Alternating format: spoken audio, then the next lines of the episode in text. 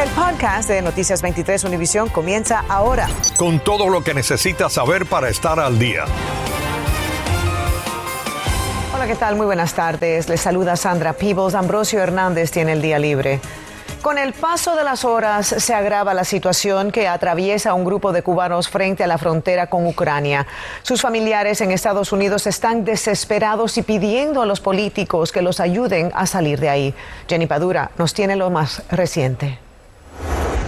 ¿Qué tal, Sandra? La situación es crítica. Esta tarde les presentamos la súplica que hace una madre cubana que junto a su esposo y dos hijos pequeños dice que no puede más. Sus familiares en este punto temen el peor desenlace. Nos hemos sentido engañados por todos lados más el hambre, más la poca fuerza que tenemos. La desesperación crece para esta madre cubana que lleva ya 10 días en medio del monte entre Polonia y Bielorrusia. Les puedo explicar la desesperación. El frío, las nevadas que hemos pasado, acostarte y no saber con qué tu hijo va a desayunar, que se va a despertar. Estos cuatro niños no tienen alimentos, estamos en el medio del bosque. ¿Dónde están las instituciones del mundo que nos pueden ayudar? Eran 35 cubanos que salieron de Rusia huyendo del conflicto con Ucrania y llegaron a Bielorrusia con la intención de cruzar a Polonia, pero sus planes se vieron frustrados. Atacan, nos, llevan presos, eh, a los hombres los golpean y nos sueltan a las 10 de la noche en el medio del monte de nuevo. Un monte que es como decir, es, esto donde estoy en estos momentos, que es como decir una zona neutra entre, entre Bielorrusia y Polonia. Así estaban esta madrugada, con los niños al pie de una fogata y el estómago vacío. Es indispensable sacarlos si hay alguien que los pueda ayudar ya sea llevándoles comida, llevándoles agua, abrigo, eh, cualquier cosa, pero lo más importante es poder sacarlos de ahí. Lo que nos mantiene vivos es la fe y la esperanza. Esperanza y fe que comienzan a desvanecerse con el paso de las horas y los familiares en Estados Unidos pidiendo a gritos que los ayuden. Que salieron buscando, no puedo. Eh, salieron buscando el bienestar de lo que le está pasando en Cuba a ellos. Eh, usted sabe como cubano, como cubano, pues yo soy venezolana, estoy casada con, con él que es cubano y nosotros sabemos todo cómo es, pero lo importante es que estén a salvo, que lo saquen de ahí. Bueno, acabamos de recibir información de uno de los familiares que siete de los cubanos lograron salir hace unas horas pagándole a unas personas que no sabemos quiénes son, que los llevaron hacia una estación de tren en Bielorrusia. De ahí deberán de pagar nuevamente su traslado a Moscú. Lamentablemente, la madre cubana que vieron en el reportaje y su familia todavía permanecen en el bosque. Aquí estaremos al tanto. Jenny Padura, Noticias 23, Univisión. Qué situación tan desgarradora. Gracias, Jenny, por esa información. Las autoridades arrestaron ayer al reggaetonero cubano Ovidio Crespo, a quien acusan de golpear a su novia. Ada Urquijo le dijo a la policía que una discusión física por la custodia del bebé escaló a punto de que Crespo la golpeó en la cara cuando ella tenía a su bebé en brazos. El reggaetonero, conocido como Ovi, enfrenta cargos de violencia doméstica. Y tenemos esta noticia en desarrollo. Un grupo de más de 150 haitianos llegó hoy en una embarcación a la costa de Los Cayos la Oficina de Aduanas y Protección Fronteriza está a cargo de esta investigación y cree que se trata de un caso de contrabando humano. Esto ocurre a poco más de una semana que las autoridades detuvieran a 356 inmigrantes haitianos cerca de Cayo Largo. Las compañías de Uber y Lyft están tomando medidas temporales para enfrentar los altos precios del combustible. Durante los próximos 60 días le pagarán una tarifa especial a sus conductores. Y es que el precio promedio de la gasolina regular en Estados Unidos hoy alcanza otra cifra récord al llegar a los 4 dólares con 43 centavos el galón. María Alesia Sosa nos cuenta cómo se están ajustando a esta nueva realidad económica. No hay quien se salve de los altos precios de la gasolina, pero para algunos el impacto es más directo. Los conductores de Uber y Lyft están viendo sus ingresos reducirse cada vez más. Para ello, Uber decidió que pagará una tarifa adicional por cada viaje. Para los conductores serán 55 centavos de dólar por viaje que hagan, mientras que Uber Eats dará 45 centavos de dólar por cada entrega de comida. Y el 100% directo eh, de ese cargo va a ir al conductor. En averaje, un conductor va a ver entre 20 y 25 dólares adicionales eh, en la semana. Pero conversamos con algunos conductores como Emerson. Él lleva tres años en este negocio y dice que el aumento no es suficiente.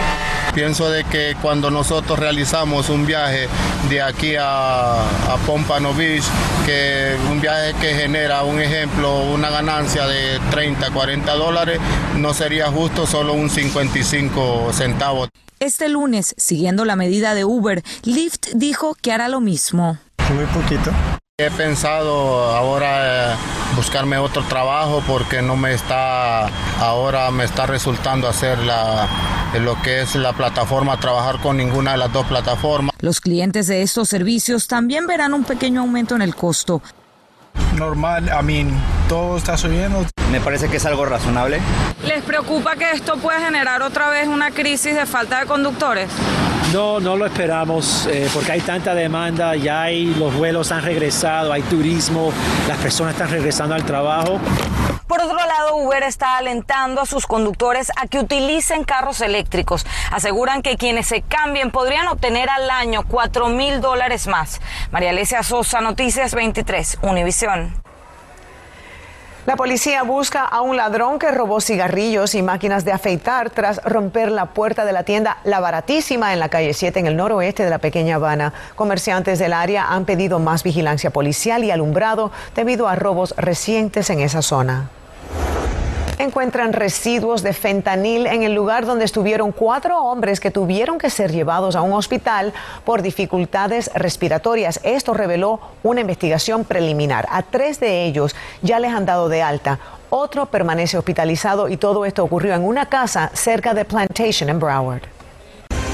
A menos de 24 horas de que los colombianos dentro y fuera del país escogieran un nuevo Congreso y tres candidatos presidenciales, el candidato del partido del expresidente Álvaro Uribe dio a conocer una alianza estratégica en miras de derrocar a la izquierda. María Fernanda López nos cuenta.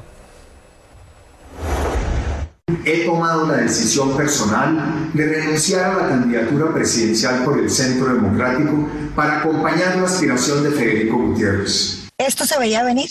Sí, se veía venir porque se sabía que ninguno de los partidos por sí mismo tenía la fuerza política para salir adelante. Y pues el Centro Democrático, el partido del expresidente Uribe, perdió muchos escaños en Cámara y Senado, más de los que muchos esperaban. Por su parte, el Senado quedó fuertemente dividido y sin mayorías, pero tras el acuerdo de paz firmado con las FARC en 2016, se estableció que cinco puestos en el Senado y cinco en la Cámara deben ser del Partido Comunes, compuesto por los exguerrilleros. En titulares a nivel nacional e internacional se está vendiendo a Petro como el ganador, como el que arrasó. Sin embargo, ¿esta apreciación es correcta? La observación no es que sea correcta, sino que eh, eh, demuestra la realidad del momento. No se va a traducir en una victoria en primera vuelta. Otro hecho histórico que ocurrió en estas elecciones de ayer es que una mujer indígena guayú haya sido seleccionada para representar a los colombianos en el exterior. Carmen Ramírez,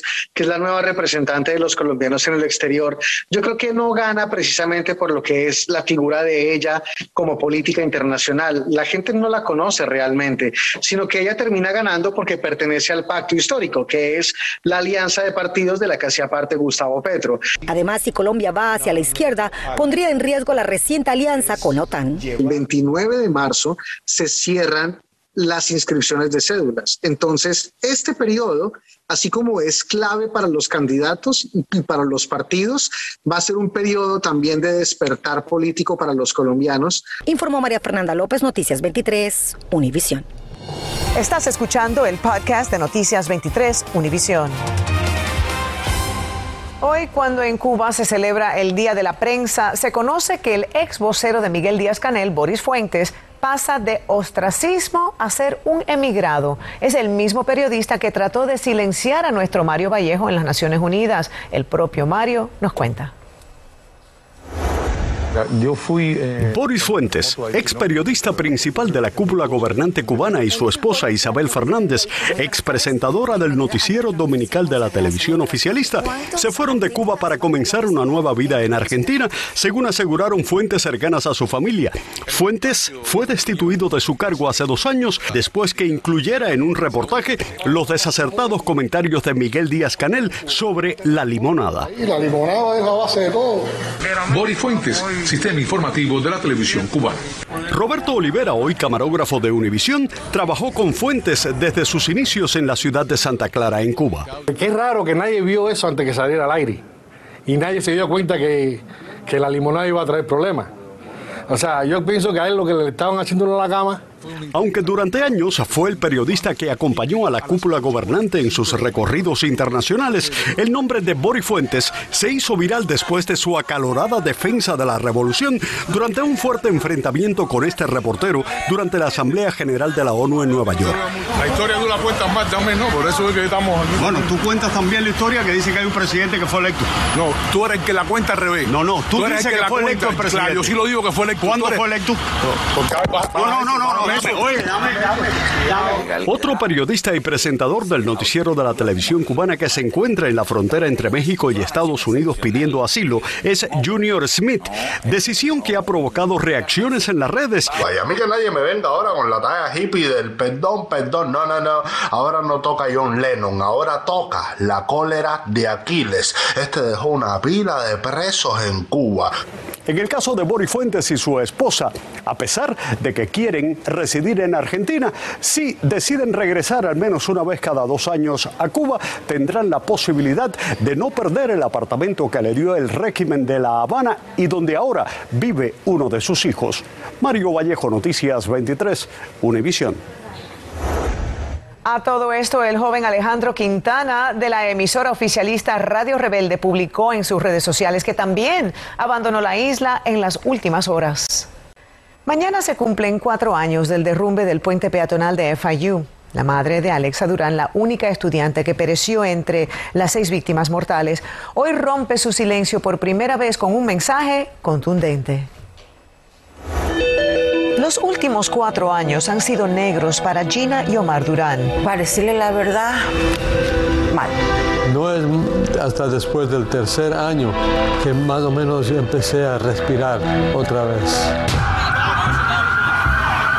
El 15 de marzo de 2018, su hija Alexa quedó atrapada bajo los escombros cuando se derrumbó el puente peatonal de FIU, un ambicioso proyecto de ingeniería que resultó ser un fracaso mortal. Yo estaba todavía pensando que ella estaba viva. Hasta el tercer día yo pensaba que podíamos sacarla viva, porque yo nunca quise resignarme que ella estaba abajo. Yo quería, yo tenía unas ganas de ir y sacarla, pero no me dejaban. No me dejaron.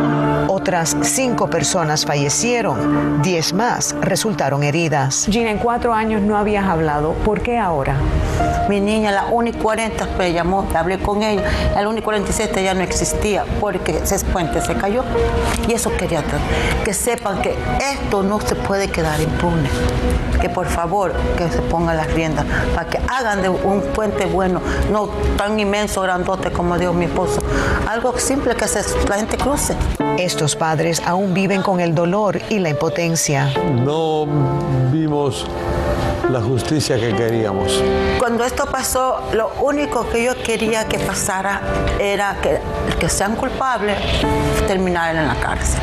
Hubo multas y recomendaciones, pero nunca se presentaron cargos criminales. Las familias de las víctimas fallecidas llegaron a un acuerdo y se les pagó un monto de 103 millones de dólares repartidos entre las seis. Nosotros no queríamos ah, compensación económica, queríamos justicia, que aquellos que son responsables, de acuerdo al grado de responsabilidad, sufrieran.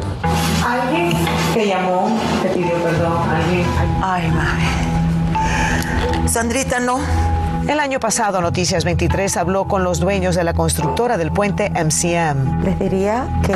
Los Durán no habían escuchado este mensaje hasta ahora. Les diría que yo cargo esta cruz y toda mi familia carga esta cruz con ellos. Eh, siempre vamos a cargar. es algo que sabemos que nunca se van a poder recuperar de, de ello. ¿Y qué opinas acerca de esa disculpa o de, esa, de, lo que dijo? Nunca tuvieron la oportunidad de decirnos eh, de frente cómo ellos se sentían. Nosotros hubiéramos entendido. El cuarto de ella que está intacto. Gina aún mantiene la habitación como la dejó Alexa y siente cierto consuelo cuando entra aquí. Era chilera, era bailarina, esa es su mejor amiguita. Asegura que seguirán involucrados en el proceso por honor a su hija y el futuro que nunca vio. Mañana FIU develará una estatua de Alexa y habrá una ceremonia de recordación. Entre tanto, los planes para el nuevo puente siguen adelante. Pedimos ver esos planos. El Departamento de Transporte de la Florida nos dijo que estarán disponibles esta primavera. Los Durán dicen que seguirán presionando para que sea un puente seguro.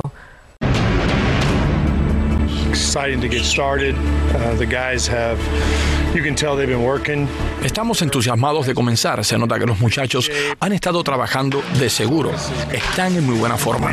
Esas palabras de Don Maringly revelan claramente cuál fue la mentalidad con la que los Miami Marlins se enfrentaron esta demora primaveral. Tras 100 días de incertidumbre por el paro patronal, el optimismo dominó el ambiente en las instalaciones del Roger Dean Chevrolet Stadium de Jupiter, Florida. Ya en el terreno se notó que la combinación de Jesús Aguilar y el recién llegado Abisail García traerá un poder a la alineación que se hizo evidente en las prácticas de bateo y la calidad que trae Jacob Stallings en la receptoría será vital para el cuerpo de lanzadores, algo que las de la rotación Sandy Alcántara no pudo pasar por alto. Ya con su experiencia que tiene detrás del plato, también es guante de oro. Este, pienso que nos va a ayudar bastante a mí, junto con los muchachos que están detrás de mí también. Indiscutiblemente el equipo superior en todos los sentidos al del año pasado y la atmósfera de optimismo entre todos los jugadores es palpable, pero más allá de las palabras y expectativas de una contienda ganadora para el capitán y líder indiscutible de los peces, Miguel Rojas. Hemos ganado, no hemos ganado aún nada y eso son cosas que nosotros esperamos que de ahora en adelante eh, lo podamos lograr. Pero, sabes, de la boca para afuera, muchas cosas uno puede decir, hay que hacerlo en el terreno, es nuestro momento de demostrar que, que sí lo podemos hacer. Ernesto Clavelo, Deportes 23. Acabas de escuchar el podcast de Noticias 23 Univisión. Puedes descubrir lo mejor de los podcasts de Univisión en la aplicación de Euforia o en univision.com diagonal podcasts.